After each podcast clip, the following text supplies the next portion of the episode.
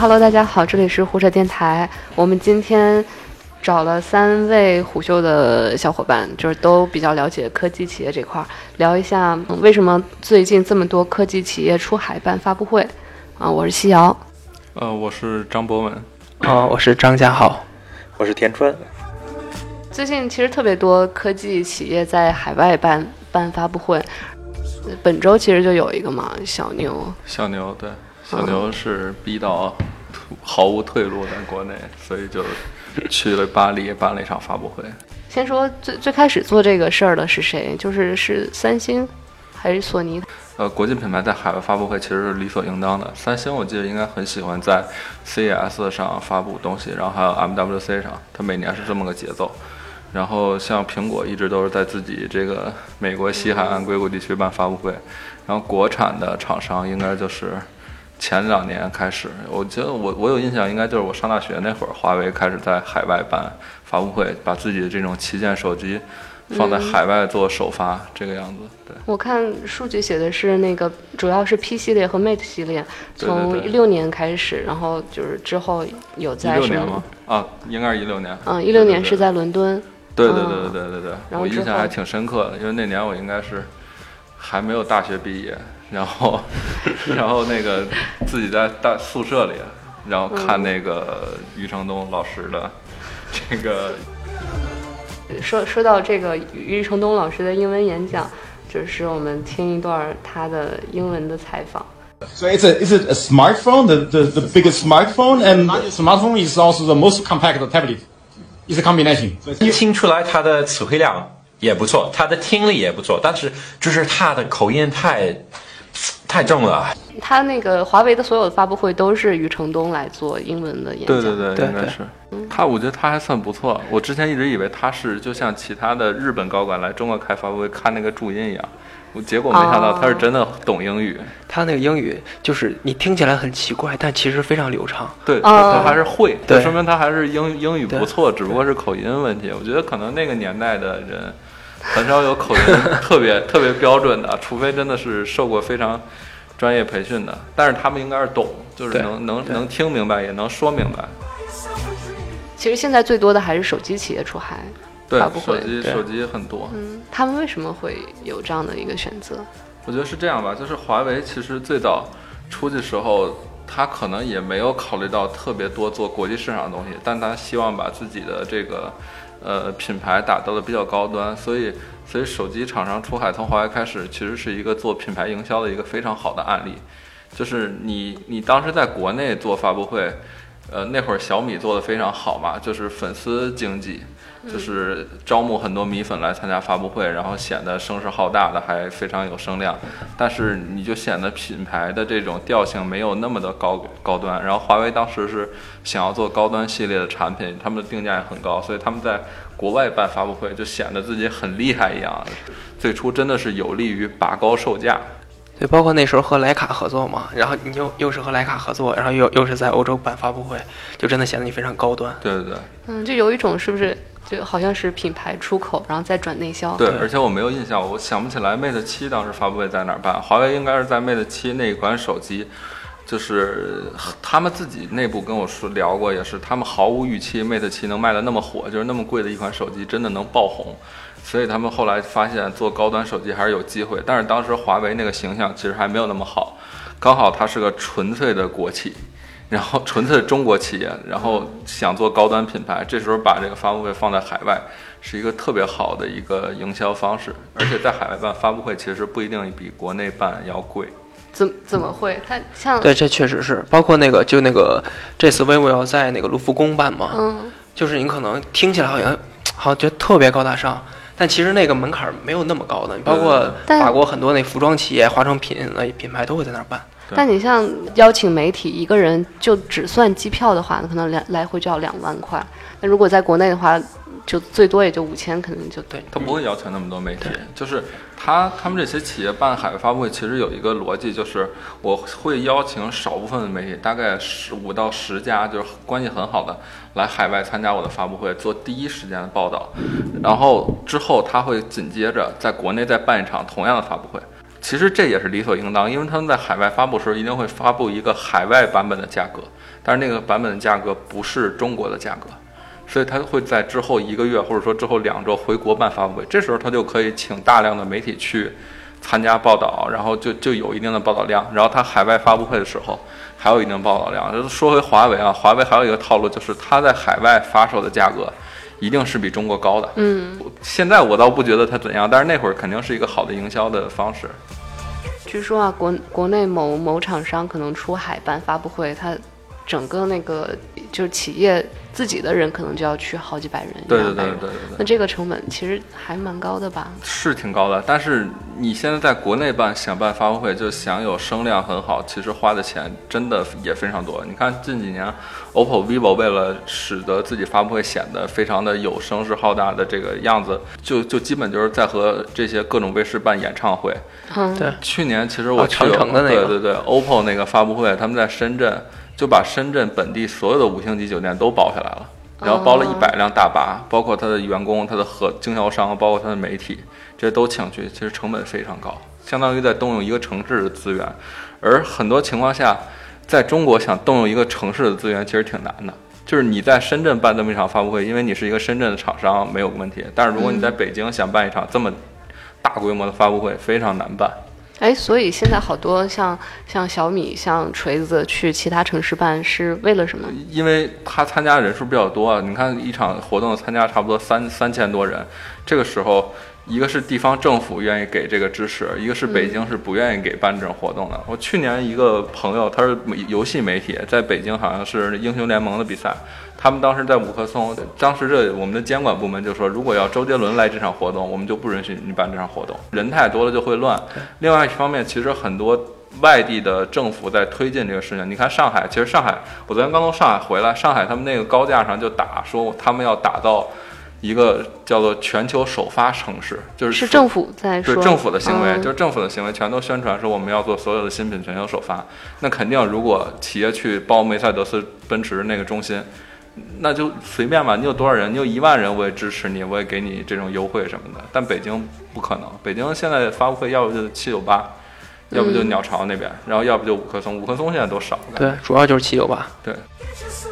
刚刚说海外发发布会可能嗯国内媒体邀请的少，邀请国外的媒体大概是，比如说你去欧洲办，你主要会邀请欧洲的媒体，还是说全球的？全球都会有，全球都会。其实中国的很多办发布会，他也会邀请海外的媒体过来，但是，呃，数码厂商其实邀请的本一般都会邀请本地的比较多。嗯，他们一般海外媒体会给发稿吗？因为我其实听说海外媒体是不能收这种车马费的。对对对，是不能收嘛，但他们嗯其实评价还是相对来说比较正面的。对。嗯，那他如果觉得很多都是投放，对，就中嗯国企业很擅长在海外媒体搞投放，嗯，就有一套非常非常完整的体系。你怎么在海外几个比较大型的媒体搞投放？搞完投放之后，您把它夸你的那些话拿过来放到自己的国内发布会上去吹牛，这个是一个非常完善的体系了，已经。他们如果不搞投放的话，就是真的是海外媒体想写你，因为你产品优秀，写你的这以前有过这种事情啊，就是国内某手机厂商办海外发布会，就不是海外发，国内发布会请了 The Word，The Word 有一篇投放，刚吹完这个品牌有多牛逼多牛逼，下一篇马上就是另外一个编辑写的，这个手机是个垃圾，这个整个发布会是一个骗局，就这种还挺多的。现在其实国内媒体也是这样，就是我们大部分还说的是真话，然后除非有商务合作这个样子，对。而且外媒就是他们，就是典型那种欧美人的性格，就是非常夸张说话。如果你这个特别好，啊就给各种什么 incredible 就上了，吹的特别好。对对对对然后如果你特垃圾，就各种词也给你拽就上去。直接就说你是傻逼那种，就是你就是个骗子。哎，像苹果如果要是发新机的话，是那种夸是真的夸，还是合呃，作是是居多？，当然苹果的产品确实是很好，苹果从来没有、很少做投放，也有投放，哦少规模投放。像刚刚说那个出海办发布会，可能一方面是做品牌嘛，不嗯不管是对国外还是对国内，另外一方面是他们有没有是为了海外市场考虑？还是有，我觉得这是现在肯定是现较多了在是有。一方面是营销对于品牌有利，但是另一方面其实，呃，消费者很精，他们都很聪明，他们也知道你们究竟为什么要在海外办。所以另外一部分也是因为中国这个整个的呃消费数码市场竞争越来越激烈，他们选在海外办，就是海外市场真的很重要。嗯，我我我看有一个数据就是。今年一季度的那个手机的那个销量排名，就是它是按型号排的，前十名里面全都是三星跟苹果，没有一家国产的。去年同期还有一个荣耀和 vivo 的 X 九。嗯嗯，因为因为因为三星三星其实有很多便宜的机器，在海外卖的非常好。嗯，然后苹果是因为它的产品线拉的比较长，它比如说在中国现在卖 iPhone iPhone Ten，然后它在它在那个印度可能还在卖五 S 或者卖 SE 这种产品，看似在中国它是一个极高端的品牌，但是它一旦到海外上，它就是属于那种从三千块到八千块都有的。海外也吃这套吗？机海战术？那三星在国际上那么大份额，就是机海战术拿来的。七八百块钱人民币的手机也有，它比小米做的还要狠。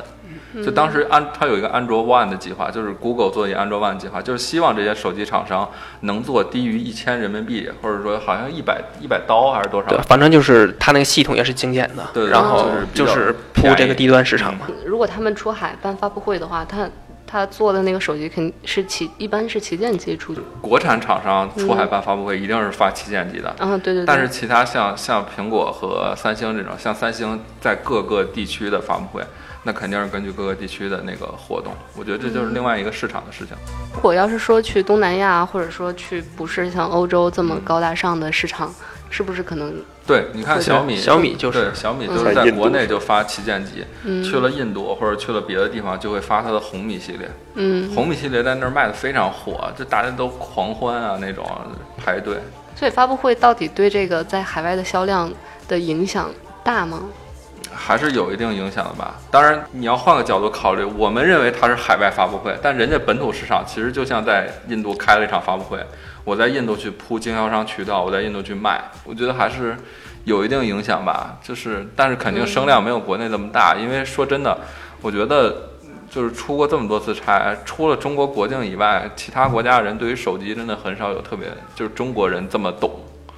中国消费者真的非常懂了，已经。对，尤其欧洲，它其实是因为它没有这个杀手级的那个应用嘛，没有这种大公司，所以它就是一个一恶性循环，导致你没有大家没有这个生态，导致不爱用手机，然后没不爱用手机又导致没有这个生态。对。对，与这个消费习惯，我觉得可能也有关系吧。你觉得像他们这种特别喜欢户外的，对于他们手机可能是还是放在一个，你可能跟二十年前那个消费经验还是一个对差不多通联的那种工具那样。它虽然是也是智能化的，但是它平时的使用习惯非常少，感觉。对啊，你想，它地铁上没有信号，它就不会用手机去刷手机。然后它它又没有外卖，它就每天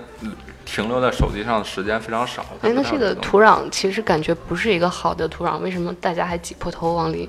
呃，这是两个市场，就是欧洲和第三世界市场不一样。像印度、还有俄罗斯、乌克兰这些市场，是因为他们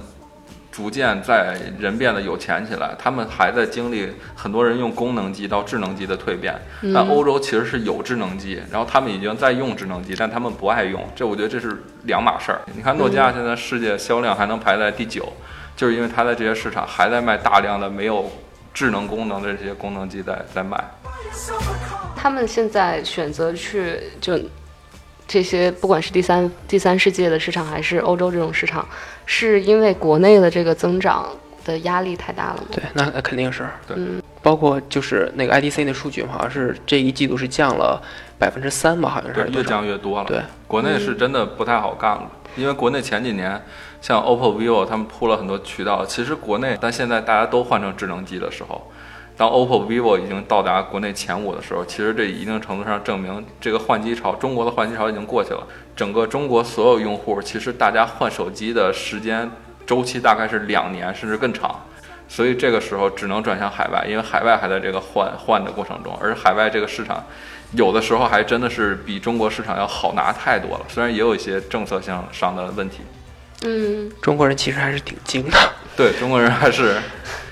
还是对对对对对，我看一个数据是说，呃，一七年的整个全球的智能手机市场其实是没有增长的，是第一次出现了下降，是下降百分之零点五。一六年是增长是百分之二，然后到一七年就变成了下滑百分之零点五。那说明其实海外市场也在……呃不不，不能这么算，这有可能是因为海外市场增的少，而中国市场增的多。或者说美国市场和欧洲市场都掉得多，但是这些印度啊什么这些市场增的没有那么多，因为大家还是很穷。包括小米、OPPO、vivo 他们去到印度，去到乌克兰，啊，还有魅族去到乌克兰，他们也会发现，并不是说他们穷，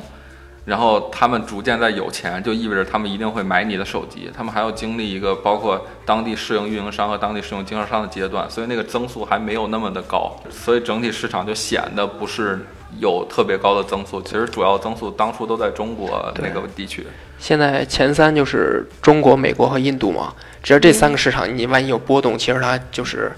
国际的市场的波动，基本上就是这三个国家的波动，它影响影响很大的。哎，那像这三个市场，刚刚你说美国、中国、印度，呃，哪些企业会分别在这三个市场比较占领导地位？美国是大家都进不去，美国是中国企业基本都进不去，所以中国有一些企业就在美国做贴牌儿，像 TCL 拿了阿尔卡卡特，阿尔卡特在在亚马逊卖的极好，两千块钱、一千块钱的普通的垃圾的智能机，对对对。嗯然后像印度市场，大家都在做，印度市场 OPPO、vivo、魅族、小米他们都在做。然后三星呢？三星三星也有，三星做的很好。三星还现在还跟小米抢那个第一的位置，。三星是非常厉害的，他们在印度其实布局布得很早，然后卖的机器也都是很便宜的那个。那在美国，刚刚你说谁都进不去嘛？三三星高高端的旗星是可以舰机进去，，三星是因为一直都在。这些国际企业还是能规避一些国际上专利的问题，这都是布局。这就像华为和中兴进不去，其实有的时候不只是政府行为上，是因为它最早就没有做专利布局在海外。嗯，三星其实现在这么多份额，很大原因就是它因为它做的太早了，起步比中国厂商起步早太多了。早十多年嘛，对嗯，我我看你有一个文章就写他们出海其实挺大一个难度，就是在于那个专利的问题，说有很多专门去靠收专利费赚钱的公司就会对对对找上门。对，因为他们为了节省成本，在中国其实很多专利费是他们收不到的，所以他们在中国铺货的时候，就这些可能你用了一些东西，但是这些企业这个拿的国际专利你找不到中国来，但是你要想出海的话，这个成本非常高。还是有地头蛇的原因。在这儿，如果知识产权的关系，如果他在就是外厂在国内跟国厂做的话，你这个胜诉几率还是比较低的。对对对但是你有一个主场优势，这个在判的时候，但如果你到了海外市场的话，但海外也不是只有一个市场，也有各个国家嘛。就是美国的壁垒为什么那么高的一个原因，就是它对于本土厂商还是有一个倾向性的一个判决保。护。当你去的时候，你这个胜诉率很低，所以在海外市场上，像小米这厂商就卖不了手机，尤其它专利对，根本壁垒很薄，它只能卖一些像充电宝这样的东西嗯来做一个试探性的营销。对，或者说专利很少的东西。像今天我我看那个罗永浩又又在一个论坛上说说那个，他说在座的各位，就是说那些厂商，供应链的组啊，对对对对对，你们都说自己的那个是什么黑科技什么，其实大家都是用的供应链的技术嘛。对对对，嗯是这样的。就中国现在的优势在于，因为中国的这几家厂商出货量真的太大了，所以他们能非常清楚的知道供应链在未来三年都能做到什么，或者未来五年能做到什么，他们都很清楚。但是你知道他们能做什么，但你们拿不到这个东西的专利。这个其实是收了好几层钱的，组装商收组装商的钱，这个专利公司收专利公司的钱，这个这个里面水特别的深。哎，现在这些品牌说比较有这种技术壁垒，就是拥有自己的专利的有哪些？华为吧，你虽然大家都在黑华为，但华为肯定在国产厂商里技术实力是相对较高的。因为它都很多都自己做嘛，对很多自己做就想想办法能拿到一些专利，然后也在做布局。但是其实小米做专利布局做的也不少。去年 CES 小米在在美国发了那个一个小米电视四，还是发了一个白色版 Mix 2S，但是没有把 Mix 2S 在美国卖，好像后来在运营商卖。我当时就查了一个文件，就说小米在这这几年偷偷摸摸的买了很多美国市场的专利，然后它在美国市场专利的科技公司采购的那个排行榜里排第二还是第三，就其实大家都在买专利，大家都偷偷摸摸在买专利，就不想让别人看到，然后最后希望还是希望有朝一日能进到更大的市场，因为中国的竞争其实真的现在太难了，中国已经不只是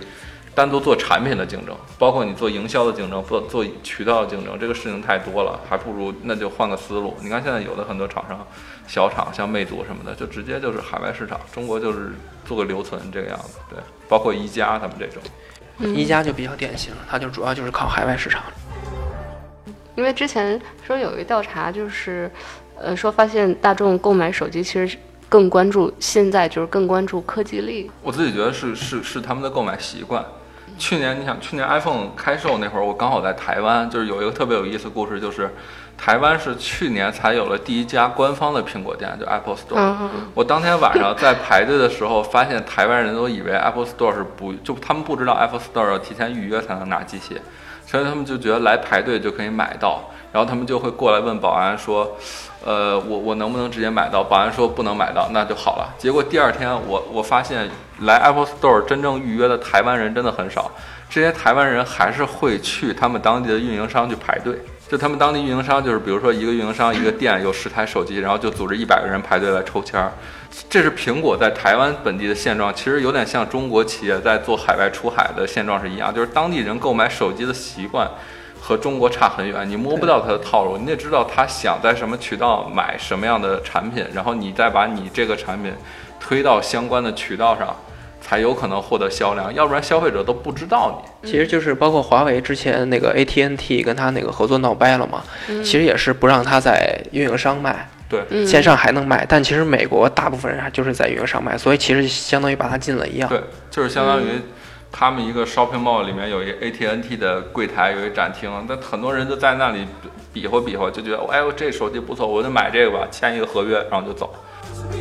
现在如果要是说这个市场可能比较难做的话，那五 G 如果来了，会是一个机会吗？啊，你现在不好预测，你不好预测五 G 来了是之后，运营商啊，包括这个线上渠道，包括甚至包括某些厂商，它会有什么变化？对，这个你不好预测，所以你就没法说它现在之后的出海策略有没有什么变化对。这就跟我我们放两年前也不会完全不会想到，现在 vivo、OPPO 开发布会就会直接和电视台搞演唱会，就他们的营销策略其实是随着整个市场的变化在走的，但很少有人能知道市场在怎么变化。这些厂商很清楚这些技术什么时候会来，很清楚这些技术什么时候会把成本压缩到可以让消费者接受的地步。但现在没必要去推进，因为光做产品其实很难吸引到很多消费者。以前是因为有的人真的蠢，有的厂商真的蠢，有的厂商真的没有量能拿到那些货。那现在大家只要能达到一个百万量级的出货量，罗永浩都能拿到旗舰机的配置，对吧？那那还有谁拿不到呢？就是你稍微有一点认知的厂商都有这个实力，把手机做得很好。对这就像大家是大家玩一个手游戏，大家手里拿的技能点儿都是一百个，但你要把技能点儿点在哪个上面是一样的了。哎，其实就是相当于国内的这些企业进步全靠供应商。对，呃，当然他们也在推进进步，因为他们有研发，他们也会反馈给供应链，他们想要什么样的东西，整个行业是什么样的东西。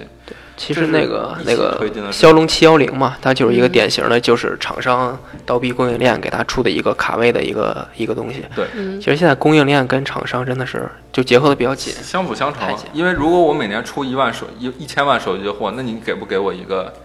我想要的东西呢？那你肯定得给。那你要不给，那我就找别家，是吧？现在能做的厂商很多。